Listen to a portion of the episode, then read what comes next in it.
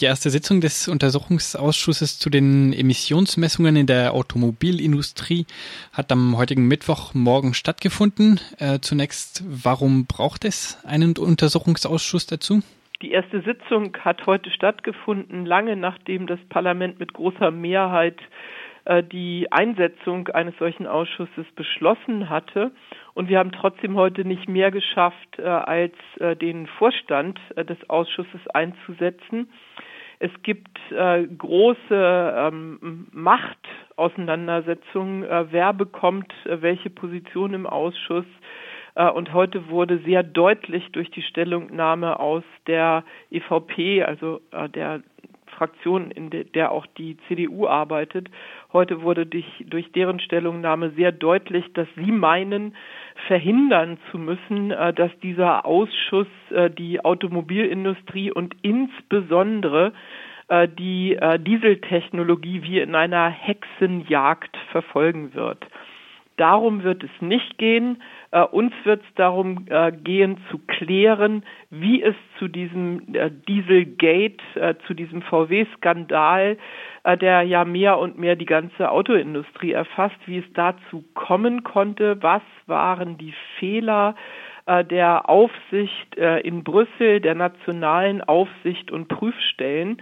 Wir halten das als grüne Abgeordnete im Europäischen Parlament für wirklich wichtig ähm, zu verstehen, was schiefgegangen ist, weil äh, die äh, Umweltgesetzgebung und Regeln, mit denen wir auf der einen Seite gute Luft erreichen wollen, aber auch auf der anderen Seite für Innovationen in der Industrie sorgen wollen, in der Autoindustrie so sorgen wollen, äh, diese Regeln, die sind uns wichtig. Die machen eigentlich einen Teil der Erfolgsgeschichte der Europäischen Union aus und wir können nicht akzeptieren, dass die Industrie äh, sich einfach selber Regeln setzt durch Betrug. Sie haben es erwähnt, heute Morgen ging es vor allem oder ausschließlich um die Wahl des Ausschussvorsitzenden.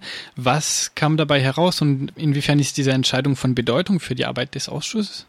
Also was gut ist, ist, äh, dass äh, die belgische Sozialdemokratin Kathleen van Bremt äh, zur Vorsitzenden gewählt worden ist. Wir arbeiten mit Frau van Bremt als Grüne ähm, gut und äh, gerne zusammen.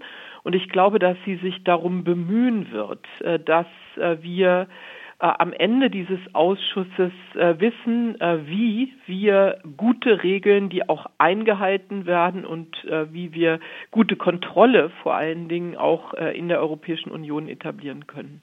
Welche Befugnisse wird dieser Untersuchungsausschuss haben? Was darf untersucht werden oder was darf nicht untersucht werden?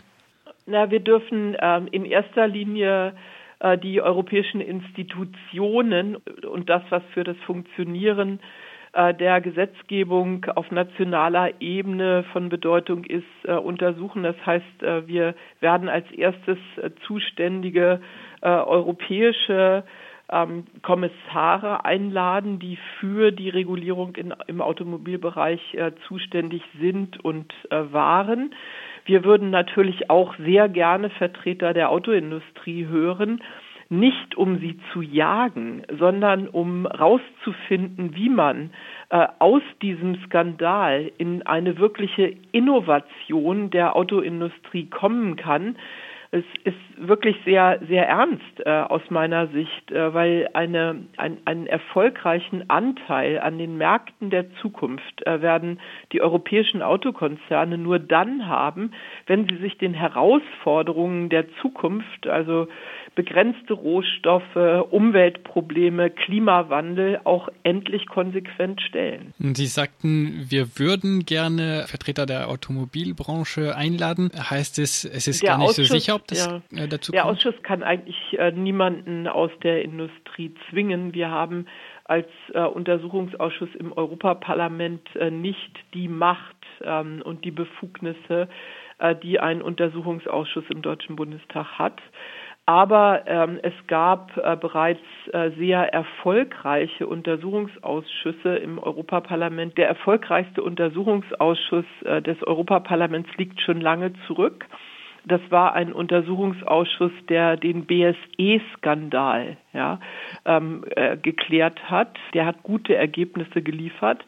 Äh, zwischendurch hatten wir immer in Anführungsstrichen nur Sonderausschüsse, aber der Sonderausschuss, den das Europaparlament zurzeit betreibt, äh, zur Klärung äh, der Steuerverstöße und Steuerausnahmen für internationale Unternehmen. Zuletzt wurde viel über IKEA diskutiert. Dieser Sonderausschuss der hat viel weniger Rechte als unser Untersuchungsausschuss und liefert eigentlich auch gute Ergebnisse. Das Europäische Parlament hat Anfang Februar einen Einspruch gegen die deutliche und jahrelange Überschreitung der vorgeschriebenen Abgasgrenzwerte durch die Automobilindustrie abgelehnt.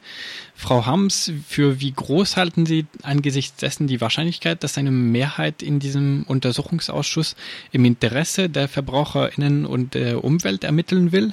Also die Abstimmung, die war wirklich äh, ein Skandal auch äh, für das äh, Europaparlament in seiner eigenen Rolle sehr problematisch.